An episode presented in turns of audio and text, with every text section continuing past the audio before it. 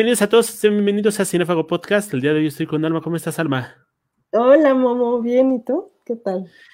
Hoy vamos a hablar de una película de 2016. es una de mis favoritas. La he visto como unas cuatro o cinco veces y no me canso de ella porque creo que es valiosa, pero aunque tenga sus fallitas, ¿no? Estoy hablando de una película mexicana, sorprendentemente, un padre no tan padre. ¿Qué te parece a ti esta cinta, Alma?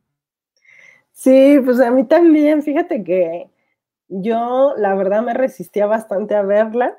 Hace como un año que la vi por primera vez y me la había recomendado mi novio y era así de, no, mejor vemos otra y mejor vemos otra y otra.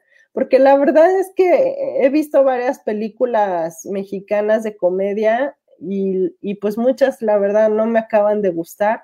O sea, me parecen bastante aburridas, bastante sosas. Eh, hay una que vi recientemente de una boda que, híjole, no se la recomiendo a nadie porque nada más pierden dos horas de su vida eh, entonces me imaginaba que iba a ser algo similar, pero afortunadamente, o sea, me sorprendió bastante. Es una película que me gustó mucho y que de hecho ya la vi otra vez por segunda vez. Y sí, o sea, creo que vale bastante la pena.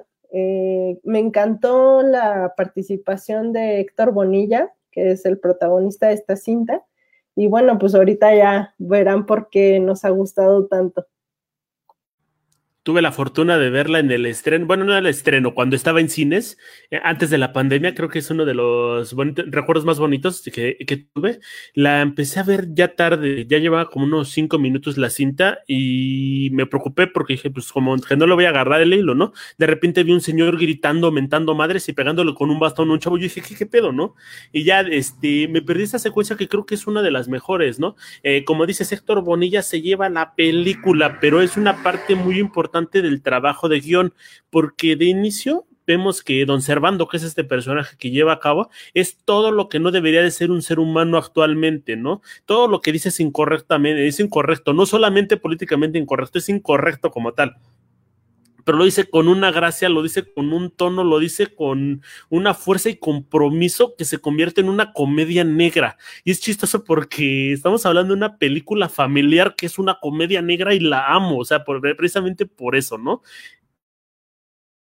Sí, yo creo que, o sea, la, la, parte, de hecho, cuando tú lees este, como cositas de la película Un padre no tan padre en internet, dice que es una película no apta para menores de 13 años, porque efectivamente creo que el personaje, el protagonista es bastante denso. Me gusta mucho porque es muy, muy humor negro y creo que la película se sostiene muy cabrón en la actuación de Héctor Bonilla porque tiene algunos detallitos que no son tan padres, pero creo que vale bastante la pena la película. Y, el personaje de él está perfectamente bien construido. De hecho, al principio como que dices, bueno, a lo mejor tiene razón, ¿no? Cuando le mienta la madre a todos y les dice, yo tengo derecho porque yo me chingué toda la vida y bla, bla, bla, dices, yo también creo que sería a lo mejor un tipo de persona así de viejita sin embargo, conforme avanza la película, te das cuenta de que es un culero, ¿no? De que es un cabrón y de que la verdad tú también acabarías por odiarlo, de, este, de que tú también este, ya no lo querrías en tu vida. Entonces creo que se vuelve como muy interesante cómo es este, este personaje, cómo actúa, cómo piensa y cómo se transforma, ¿no? Porque si te compras la situación de él como un güey amargado y si te compras que, que la situación para él también cambie bastante, ¿no? Es una película específicamente, bueno, que se tiene que ver el Día del Padre porque se tiene que ver, ¿no? Padres, hijos, abuelos la tienen que ver de cajón porque nos habla mucho de formas de educar. Ajá. Eh, don Servando, cómo va educando a su hijo que hace Benny Ibarra. Eh, que se llama Fran, bueno, Francisco, para que ya es Fran, eh, a René también, el, que es el hijo de Ben Ibarra. Yo pensé que la, que la parte que más me iba a doler o la que más iba a odiar era ver a Sergio Bayer morir, pero no, o sea, la parte que a mí menos me gustó fue la de Ben Ibarra. Ajá, no porque personaje. Siento que es el que menos eh, está en su carácter, su, personaje como tal. Siento que es el que se sale de, de, toda esta ecuación y, peor, perdón, pero siento que es el, el que peor actúa de los tres. Sí, yo también siento como, o sea, a mí la verdad me chocó y además la película empieza con ellos dos con Sergio Mayor Mori y con Benny Barra. Y creo que los dos lo hacen muy mal. creo que ellos no son parte, digamos, de, de, lo que, de lo que es bueno en esta película. Incluso Jacqueline Bracamontes, robando mi nombre de alma, eh, creo que lo hace bastante bien. Creo que el personaje de ella hasta nos cae bien. Eh, tiene como, es mucho más interesante pero no sé por qué, o sea, neta, no sé por qué escogieron a Benny Barra para el personaje, supongo que también porque hizo la canción de la película, pero no sé si realmente valiera la pena meterlo a él, porque de entrada no hace pareja con Jacqueline Bracamontes. En segunda, siento que es como muy, o sea, siento que no le crees nunca las situaciones que vive, jamás se lo crees como papá y menos de Sergio Mayer Mori. Entonces, bueno, pues cuando le hace todo el desmadre de neta te vas a ir, creo que es cuando más gordo nos cae. Pero bueno, pues al final tampoco se la cree este hijo de Héctor Bonilla, ¿no? O sea, realmente no sé quién hizo el casting y quién decidió meter a este personaje ahí, pero creo que él es una de las fallas de la película. O sea, siento que se esforzó, pero creo que él simplemente no era parte de este personaje y que se equivocaron en elegirlo. Pero bueno, pues al final la película termina por funcionar. Eh, siento que un poco más ayudada por otros personajes que por él.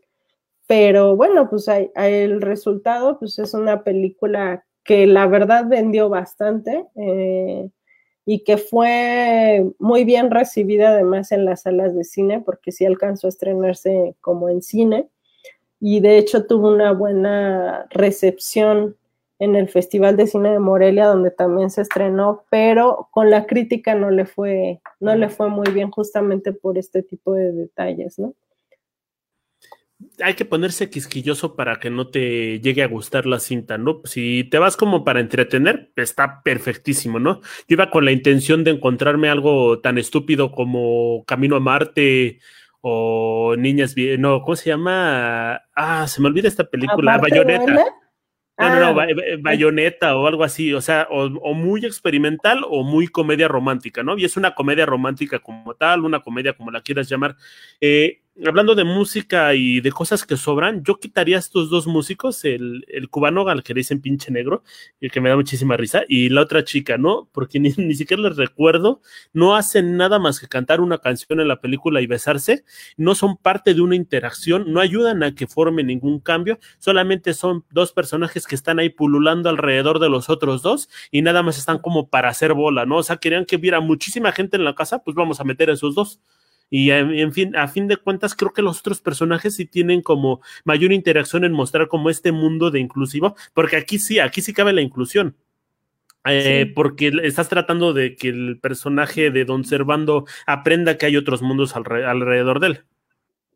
Sí, exacto. Y aparte es como, se presta también como a la situación de, de la discriminación, ¿no? Del racismo o de todas estas diferencias que hace el personaje de Don, Don Servando, que es Héctor Bonilla, ¿no?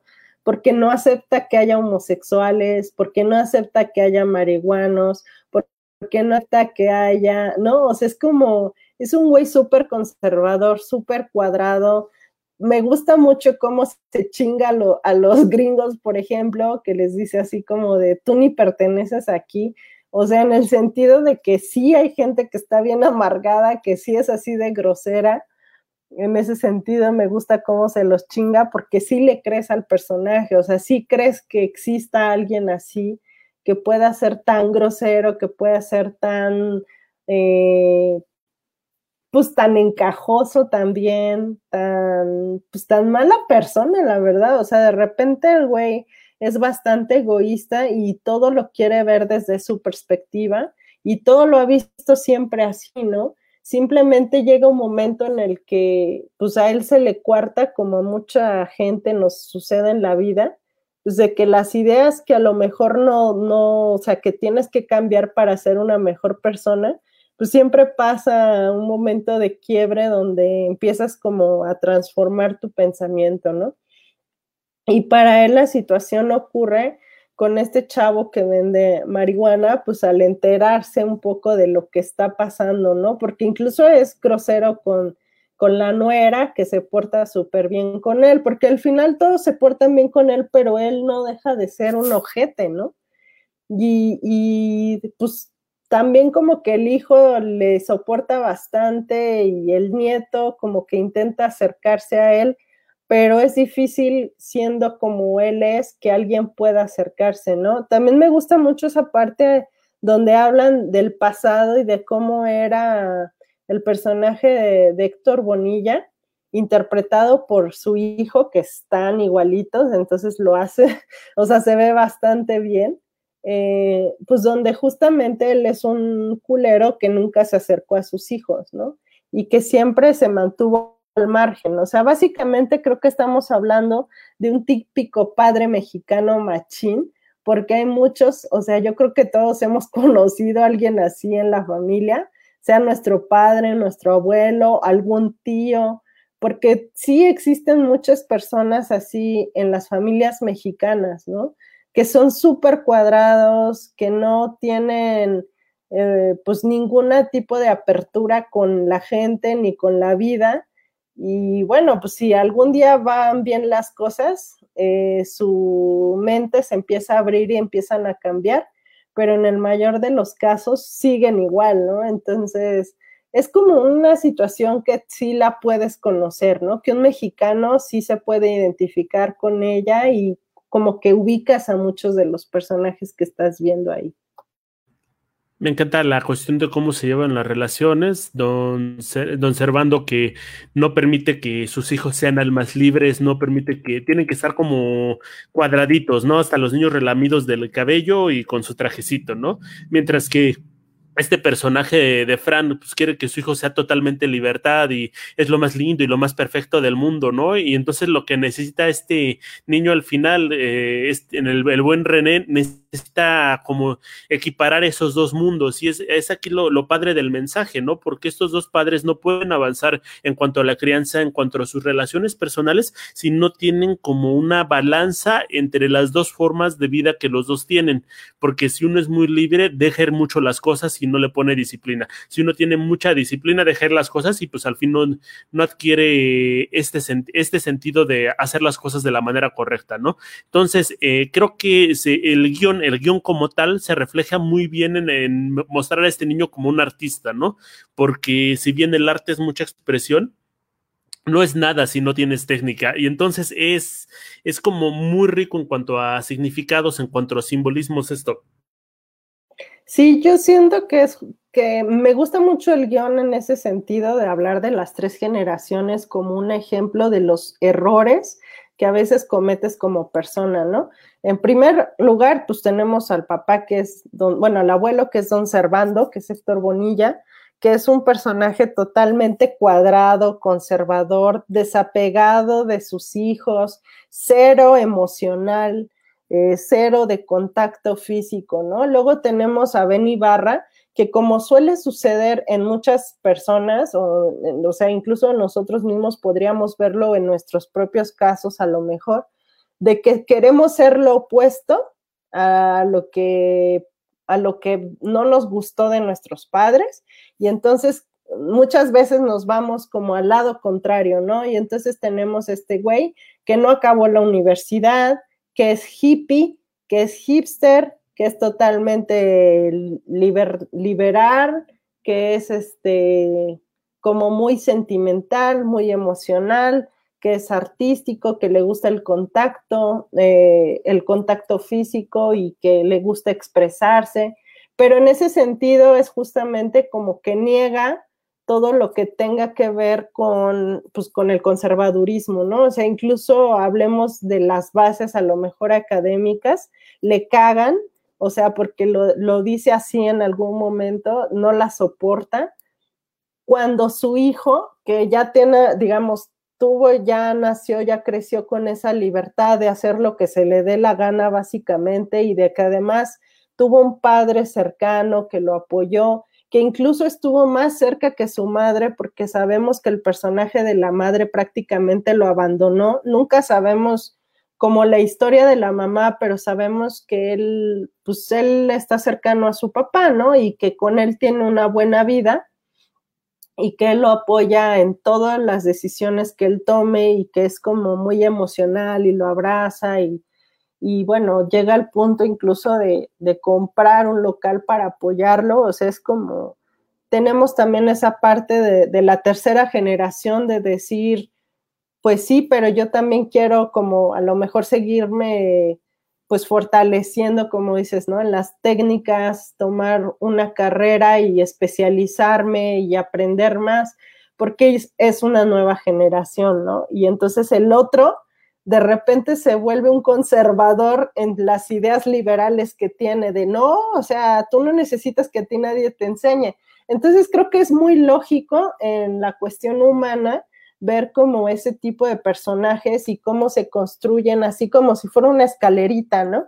Y, y a veces el personaje, por ejemplo, de Ben Ibarra, eh, que es Francisco, Fran, eh, bueno, pues también tiene como, o sea, no se da cuenta de que cae en lo mismo que el papá, pero a lo mejor un poco al revés, ¿no? O sea, es liberal, pero es un cuadrado liberal, porque al final es como nada más las ideas que yo tengo son las que están bien, y si tú no te apegas a esas ideas, entonces estás yendo en contra mía, ¿no? Que es más o menos lo que demuestran ahí, pero pues él tiene la inteligencia emocional, intelectual, pues para moverse a lo mejor más fácilmente de esa postura que lo tuvo a lo mejor su papá durando no sé cuántos años, décadas, en poder transformar un poco, pues, este, su mentalidad, ¿no? Pero creo que, o sea, justamente el guion es algo muy positivo de esta película y creo que es lo, lo más plausible porque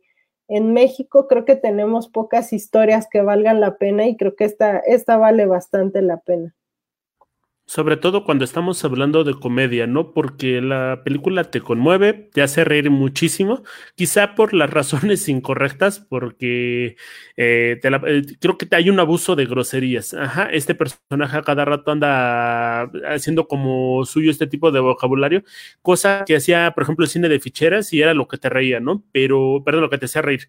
Pero aquí creo que está justificado por la forma de ser de esta persona y también creo que Bonilla estuvo estudió muy, pero muy bien a su personaje, ¿no? Lo, hay cosas que ya lo declaras directamente de él, lo, bueno, lo ligas directamente con él. Cuando escuchas un mm", en la película, ya sabes que el personaje se está enojando o que va a pasar algo. Entonces son como estos guiños los que le dan al, a Don Servando, que lo hacen como más rico y lo forman en, en, un personaje que va avanzando a la par de la cinta, porque la transformación que tiene es muy precisa y se da precisamente porque empieza a romper sus tabúes, ¿no? O sea, el hecho de, porque te lo manejan con muchísimos elementos, o sea, tiene una silla donde tiene que estar él, o sea, es el punto, o sea, tengo el control, no voy, tengo que estar individual, tengo que estar alejado de los demás, o sea, son como simbolismos bien interesantes que tiene la cinta. Y quiero preguntarte al respecto, además, ¿cómo ves que el, el parteaguas, o sea, bueno, tú dirías más bien que el parteaguas sea el consumo de drogas o de brownies con marihuana marihuana que tiene este personaje lo que lo hace cambiar a, este al final? Yo siento que sí, o sea, siento que esa es una de las cosas que lo empiezan como a conmover, como el darse cuenta de que muchas veces las, las situaciones que él, que él califica como negativas, se va dando cuenta de que no tienen o de que tienen una explicación distinta a la que él ya se había creado en su mente, ¿no? Y creo que el momento más cabrón, el, que le hace reflexionar de una forma más cabrona la situación que está él viviendo y la situación que le está llevando a vivir a los personajes, es justamente eh, esa, ¿no? De, de la marihuana. Primero porque, o sea, siempre está como hablando mal o pensando mal de este chavo que además siempre intenta acercarse de una forma o de otra a él con una sonrisa, ¿no? Así como todo pasguato y todo jajaja, ja, como que le, le da risa siempre el que él sea tan amargado, el que él sea tan grosero con los demás. Y los demás, como que siento que como cualquier persona, o sea, se rinden fácilmente porque dicen, ay, este pinche viejo, ¿no? O sea, ya viene otra vez a cagarnos el palo. Pero eh, creo que él no, porque él como, como lo hacen ver también, es como un personaje que pues se va llevando, se va llevando como las olas y que va haciendo básicamente lo que quiere hacer porque ya después nos enteramos que tiene una enfermedad y, justamente esta situación es la que creo que lo, es lo que a él le hace ver como lo que realmente, pues lo que está haciendo, ¿no? O sea, primero el haber experimentado con los brownies eh, y tener esta reunión, este, pues súper densa de drogas, ¿no? con la familia y de llevarse tan chingón y al otro día despertar y sentir que le vieron la cara, ¿no? De pendejo básicamente y el quererse vengar, entre comillas, pues quemando este, su sembradío es como de, bueno, o sea, y todo lo que va ocurriendo alrededor y después de esta situación, creo que es lo que le va abriendo los ojos y lo que le va pues ablandando el corazón, ¿no? De decir, creo que sí me equivoqué y creo que hay situaciones más cabronas de las que yo me puedo imaginar o de las que yo puedo juzgar. Y al final todo, todo lo que él va viviendo después de tantos años también, también lo van haciendo como un poco más consciente de por qué estuvo tantos años en un asilo sin que sus hijos ni siquiera lo visitaran, de que él mismo no tuvo esa cercanía con su familia, de que él no se, no se buscó jamás amigos y que por eso también las personas que lo rodeaban lo acababan odiando, ¿no? O sea, por eso se sentaba solo y por eso nunca nadie quería estar con él porque al final él también alejaba a las personas. Entonces, creo que este, esta situación que va viviendo con el hijo, pues es lo que le va abriendo, o sea, poco a poco los ojos de lo que realmente él ha vivido durante muchos años, ¿no? Y que no se había lo mejor enfrentado y bueno, pues al final este personaje es el que sí, o sea, la, eh, como que la cercanía con la marihuana, que es, es milagrosa, eh, eh, pues es lo que le termina por como hacer clic ahí, ¿no? En el cerebro. Me gusta que tiene como dos grandes mensajes esta película. La primera es, mañana te puedes morir, te puede llegar a pasar cualquier cosa, entonces, como que apreciar cada momento que tienes de la vida, ¿no? No por nada ese, es con este chico que termina muriendo, es con quien tiene su, un verdadero momento de unión, inclusive superior al que tiene con lo de la, su hijo o a su nieto. Y la segunda, nunca es tarde como para reconectar con las personas con las, con las que estuvimos atrás, ¿no? El hecho de que sea muy marcado el hecho de que ellos vivan en una comuna y sea aceptado, después expulsado y después se regrese de nueva cuenta, creo que es muy importante para hacernos ver que necesitamos del otro en algún momento o en algún motivo. Eh, la cuestión de es que la carne cada quien se compra lo suyo y, la, y tu carne la estaba comprando Jacqueline Bracamontes, este, se me hace muy, muy, muy padre porque son como estas cuestiones de tenemos que estar unidos. Eh, la familia la eliges tú. Sí, sí, justamente eh, esa es una lección bonita, ¿no? Que tú eliges a tu familia y como dices, puedes reconectar. Y al final, aunque nos guste o no, esa es, o sea, esa es la historia de vida que tenemos. Eh, muchas veces repetimos como los errores de nuestra familia, algo de lo que queremos alejarnos, porque no sabemos ver con precisión, o sea, no sabemos admitir que nosotros también somos parte de eso. Nosotros crecimos viendo muchas situaciones que luego replicamos sin darnos cuenta. Y bueno, pues en el momento en el que te, de que, o sea, despiertas y dices, ay, güey, creo que sí le estoy cagando y estoy cometiendo estos mismos errores que a mí no me gustaban y que tanto negaba, bueno, pues es cuando tú también te transformas, ¿no? Y creo que en el caso de Ben Ibarra, eso es lo que también le sucede cuando decide llevarlo otra vez al asilo y Alma le dice que, pues al final esa fue una decisión que él tomó, pero que no fue una decisión acordada por todos y que esa es su casa, ¿no? Y al final tenía que haberlo hablado con ella porque ella no quería correrlo. Si él tenía un problema con, con él, con su papá, pues era su pedo, ¿no? No el de todos. Entonces también creo que la Alma, el personaje de Alma, le hace voltear a ver a, a Fran como todos los errores también que él está cometiendo con su papá, pues a lo mejor sí, justificado un poco por, por la historia que él tuvo con el con Don Cervantes. al final también es como eso ya es parte del pasado y como dices, si te quieres reconectar, tienes que vivir el presente, ¿no? Y tienes que encontrar como, pues esa parte a lo mejor de ya no juzgar y ya superarlo en algún momento y perdonar la situación y pues sí, ir hacia adelante, ¿no? Entonces yo creo que eso es lo que, pues lo que vale la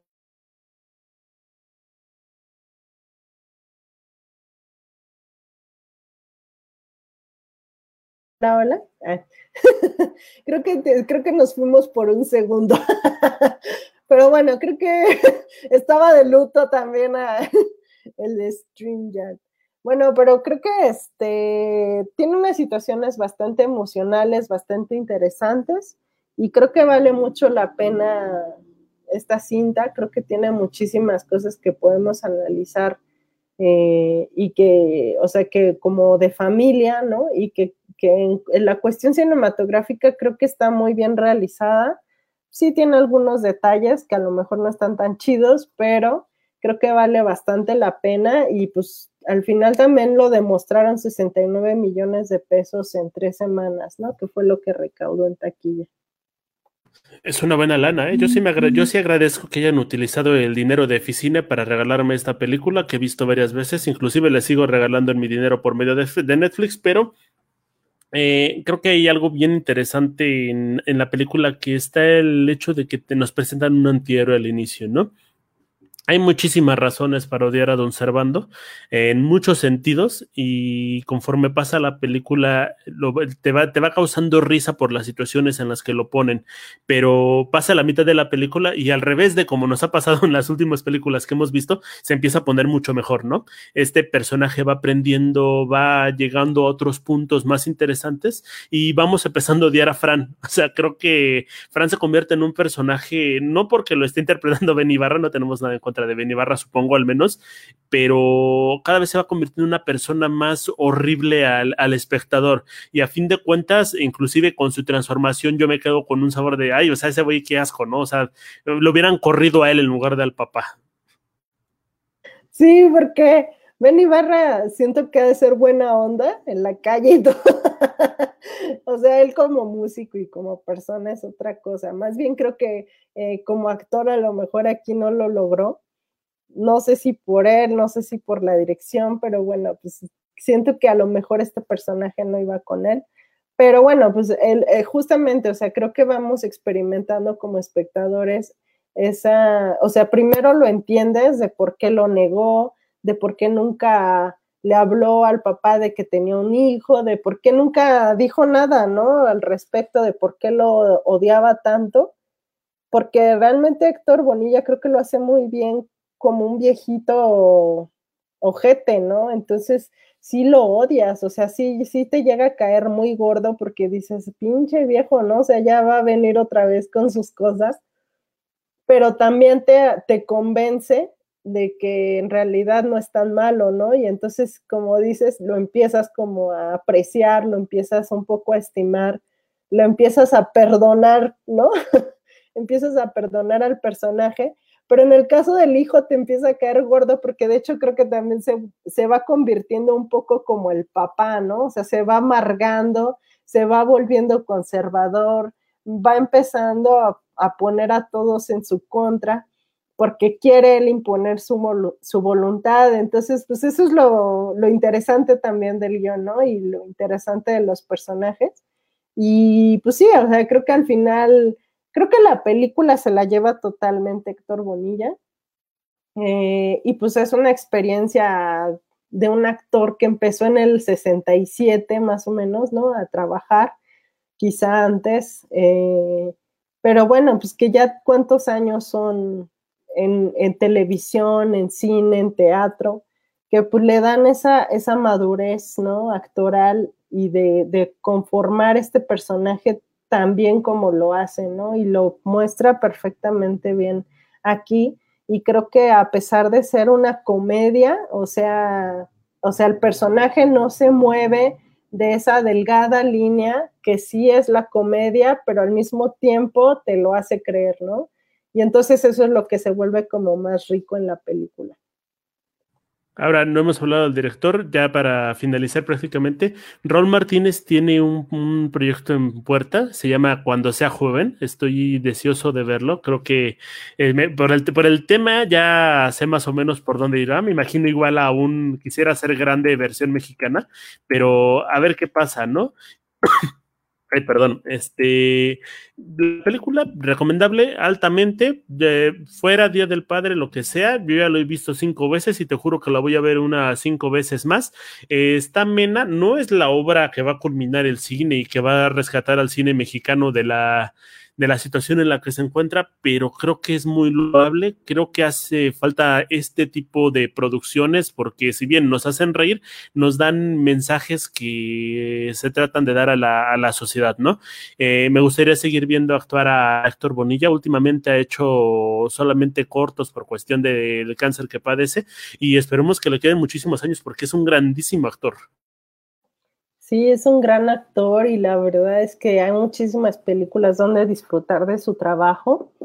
Este, pero sí, pues o sea, hay que estar pendientes de la carrera de este director también, porque si bien lo dices, pues hay que, eh, por ejemplo, creo que terminó una película ahí que se llama El Mesero de 2020, que la verdad no sé dónde se haya estrenado eh, o si ya de hecho se estrenó, pero bueno, resulta interesante verla porque esta de un padre no tan padre va muy bien acorde a la fecha del Día del Padre, pero pues yo creo como dices tú, o sea, la puedes ver en cualquier fecha, la verdad es muy divertida y tiene cosas bien, bien bonitas también la película, entonces vale mucho la pena ver este tipo de cine mexicano y creo que este es el cine que todos queremos ver, o sea, creo que es un cine más cercano a lo que nosotros como espectadores necesitamos de nuestro propio cine nacional, ¿no? Y lo que, o sea, un trabajo pues más elaborado, un trabajo mucho más pensado y mucho más aterrizado y que no sea de la risa fácil o de la risa pendeja, de nada más decir groserías, eh, porque la comedia no nada más es eso, ¿no? Y además, como hablamos ahorita ya media hora esta película tiene todos esos mensajes de fondo, ¿no? Y tiene todos esos valores, digamos, pues que te están, o sea, todas, todas esas situaciones sociales, incluso con las que te puedes identificar, y creo que por eso vale mucho más la pena esta película. Entonces ahí, yo creo que nos hace falta más este tipo de cine, y pues ojalá que este sea como el, un inicio para muchos cineastas de lo que sí se quiere ver en México, ¿no? Y de lo que sí se necesita producir en México, porque pues esto es lo que sí realmente queremos ver en el país, ¿no? Por cierto, la película tiene product placement de Profuturo, con un comercial que está muy ad hoc de, la, este, de la película, lo cual le agradezco muy bien porque ni me sonó a comercial a pesar de que sí es un comercial. Tiene inclusión, tiene grandes direcciones, direcciones, perdón, tiene una gran dirección y tiene un chingo de groserías. Y aún así es una película excelente. O sea, muy recomendable. Sí, las groserías justificadas, ¿no? Creo que, o sea, van en el momento en el que deben de ir, no es como de que las estén regalando así de te regalo un pito, porque es lo que muchas veces ocurre en el cine mexicano, pero creo que o sea, el personaje lo trae bien construido, ¿no? Entonces, me gusta mucho cómo lo maneja y, bueno, pues yo creo que si ustedes la ven, la van a disfrutar también bastante. Y pues nada, banda, la única recomendación que les quiero hacer es que no sean culeros y no manden a sus papás o abuelitos a los asilos, porque están llenos, está feo y están solos.